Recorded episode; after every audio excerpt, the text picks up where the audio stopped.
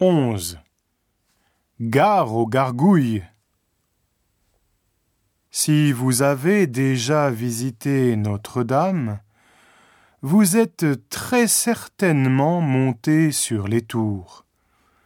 Là, vous avez pu contempler la vue panoramique sur Paris, mais aussi observer de plus près les chimères et les gargouilles.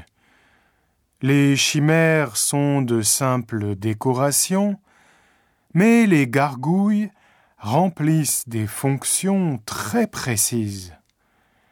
Elles permettent d'évacuer l'eau de pluie le plus loin possible des façades qui, sinon, s'abîmeraient. C'est pourquoi les gargouilles dépassent au-dessus du vide.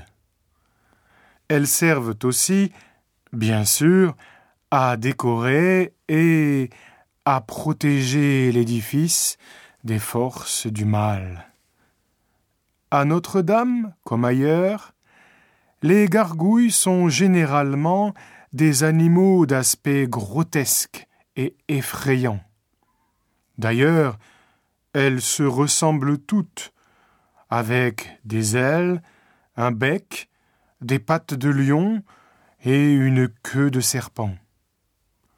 Ce qui n'a rien d'étonnant, puisque la gargouille a vraiment existé. C'était au VIe siècle, en l'an 520, à Rouen. Un monstre est apparu, venant de la Seine, et appelé Gargouille. Il avait un long corps de reptile recouvert d'écailles et des yeux rouge sang. Il crachait des masses d'eau qui détruisaient les maisons et les champs, et dévorait sur son passage de nombreuses personnes.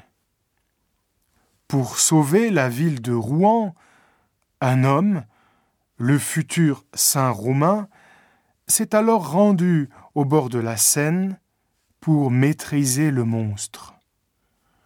Sur un signe de croix, la gargouille est devenue pacifique et s'est repentie. Mais les habitants de Rouen ne lui ont pas pardonné ses crimes et l'ont brûlée vive. C'est en sa mémoire qu'on a donné plus tard son nom aux avancées de pierre des cathédrales qui recrachent l'eau de pluie. Les gargouilles ne sont pas de simples morceaux de pierre.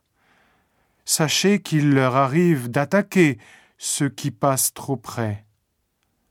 En janvier 2009, au château de Vincennes, une gargouille de 80 kilos est tombée juste à côté d'une voiture garée, ne faisant, heureusement, aucune victime pour cette fois.